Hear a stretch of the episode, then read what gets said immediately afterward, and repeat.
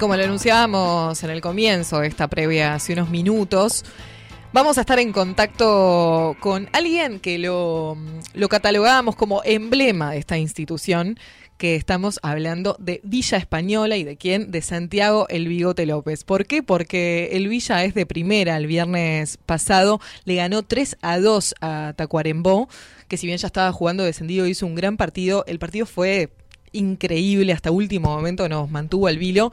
Así que es una sobre felicitación en este momento para vos, Bigote, y por supuesto para todo el plantel del Villa. ¿Cómo estás?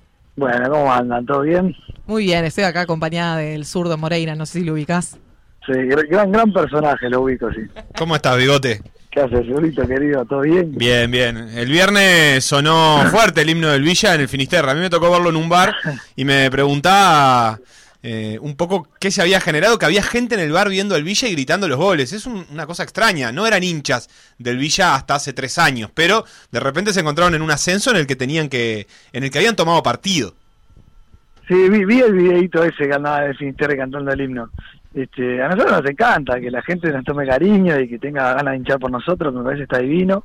Este, nosotros metemos cabeza para que esas cosas pasen y cuando pasan está de más y bueno, y que cante el himno para nosotros es, es un orgullo porque es como nuestro nuestro sonido de guerra, así que, está divino por ahí. ¿Ya lo tienen todos aprendido el himno, Bigote? Es imposible que no te lo aprenda, viste que es pegadizo, es como escucharlo una vez y después ya ya te lo aprendés y, bueno, y también tuvimos la particularidad que este año ganamos pila de partidos y lo cantamos muchas veces, entonces fue más fácil aprender. El año que descendieron no se lo sabía nadie. o sea, es que lo cantamos solo una vez ese año, igual lo sabíamos todo porque en el estadio lo tenemos escrito en la pared y yo a veces lo toco con la guitarra y lo cantamos y es como parte de... Santiago, recién el, el zurdo decía no sucedía lo mismo hace tres años. ¿En qué crees que cambió en, en estos últimos años eh, el club en sí, lo que el club quiere transmitir? ¿Hubo algo diferente que crees que esto puede haber hecho un efecto en, la gente, al menos que le gusta el fútbol? Sí, no, no, hace tres años, hace casi cinco años, ¿no? Que fue la última vez que nosotros, cuando subimos y, descendimos, que fue seis meses, creo que ahí nosotros hicimos un clic y, empezamos a laburar en el club como club social y implantando un poco la cultura de barrio que entendemos nosotros que es un poco por ahí. Este, y eso generó que pasara todo esto. Hace un laburo hace de cinco años que laburamos por el barrio y hace un tiempo que ya estamos incursionando con la herramienta fútbol y transformando de ahí.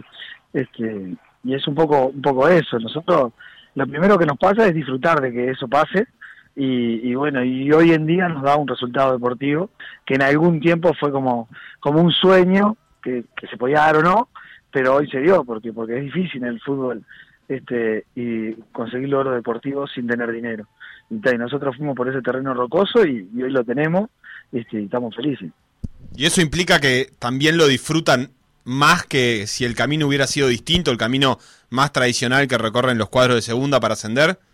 Sí, sí, sí, terrible. Nosotros estamos felices. Este, una idea que salió de una cabeza y, se pudo plasmar en algo, creo que eso no hay quien te lo pueda pagar, eso es, terrible. Este, y el camino que recorrimos lo disfrutamos, por eso estamos más que contentos. Porque no es que estamos disfrutando solo el ascenso, que sí nos partimos, este, pero el, cada, cada semana que pasaba, cada día, lo disfrutábamos en el pienso, en la forma, en el convivir, en el conocer gente nueva, en eso me parece que, estaba divino. Este, y sí, hoy cuando hacemos el resumen final, el disfrute es terrible. Y todo eso, voy a especular un poco nomás, pero ¿Todo eso pesó también en el cierre del campeonato que se empezó a complicar un poco? ¿O esa, esa presión y esas ganas de disfrutar? O, ¿O, es otra cosa más deportiva lo que termina sucediendo que hace que les costó abrochar ese, ese puntito que faltaba? Porque en los últimos, creo que ocho partidos, se llevaron este y uno más. Ah, lo, las últimas rectas finales de, lo, de, los campeonatos de la B son complicados, se juegan cosas jodidas este, y no es tan fácil ganar los partidos. La prueba no nos pasó solo a nosotros, le pasó a Cerrito, le pasó a Juventud, le pasó todo.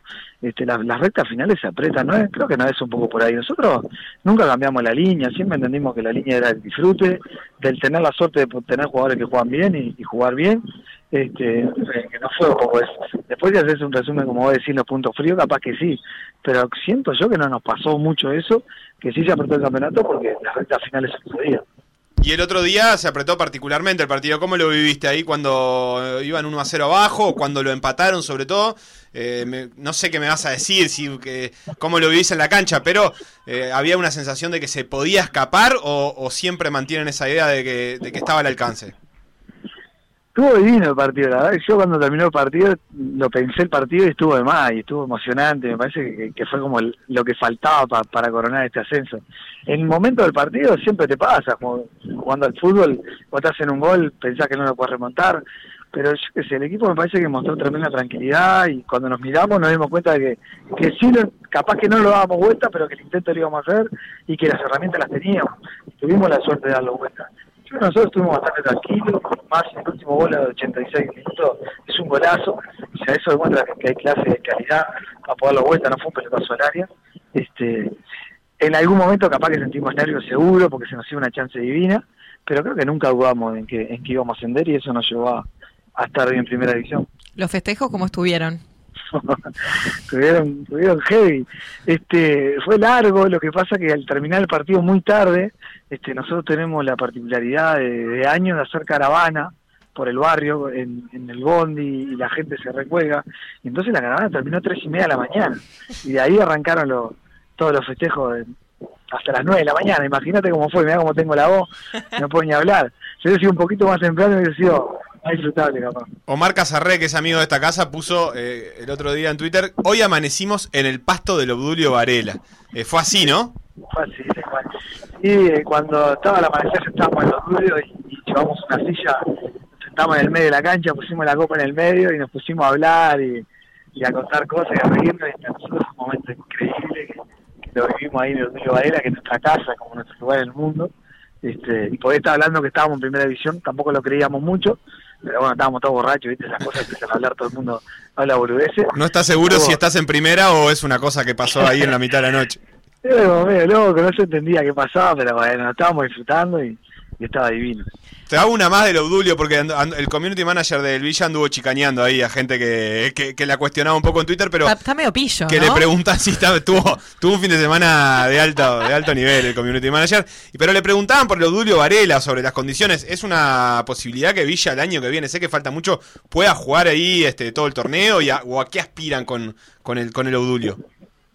No sé quién dijo eso, pero nosotros siempre jugamos a los Varela, estuvimos en segunda división y jugamos ahí. Nos chicañaban un poco para ver si en primera iban a llevar a los grandes y si iba a estar en condiciones. No, más allá de la chicana, eh, quería preguntarte por el por el Odulio, más que nada. Los grandes no, no, seguro no se puede porque el acceso es uno solo y creo que tendría que ser sin público visitante. Este, nunca hicimos el intento con todos los demás partidos, seguro. Este, el Odulio está divino, tenemos una huerta que está divina, la cancha está divina, ahora estamos haciendo una colecta para, para poner el río automático para tener un campo de juego mejor. Las instalaciones siempre le damos el cuidado que, que, nuestra posibilidad económica nos da, ¿no?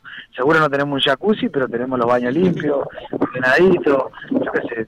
Nosotros los esperamos a todos los equipos, vamos a recibir de la mejor manera como hacemos a todos este, y seguro le vamos a ganar, pero, pero eso es secundario. Santiago, ahora, ahora más descansado, con la mente un poco más fría, la idea justamente es esa, el aflojar y, estar un poco en otra hasta que empiece de nuevo el, laburo, o ya están enfocados en, en lo que va a venir, que va a ser obviamente primera división. En la parte deportiva, este, yo no me muevo hasta el 20 de enero cuando arranque. Soy un desastre, soy lo peor que hay. Soy antiprofesional.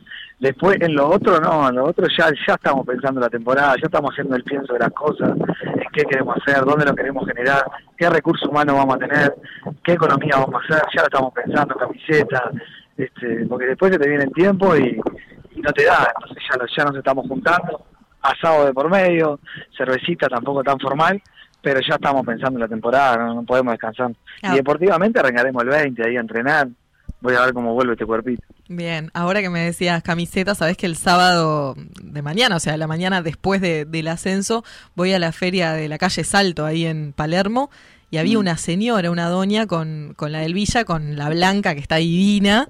Eh, con la 8 tuya, con el con la coronita. Yo diría que era la mamá de Emiliano Albín. Si tuviera que apostar que es asidua a esa feria y que la última vez que se sacó la camiseta de Villa Española de versión el 84, porque siempre que la veo la tiene puesta.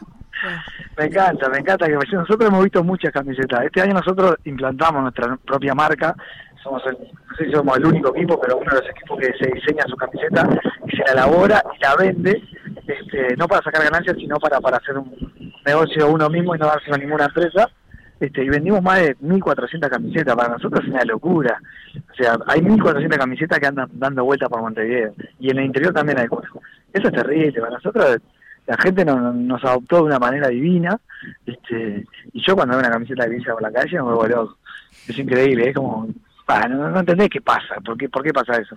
Pero está, vamos a tener que potenciar eso y buscarle un poco más la vuelta.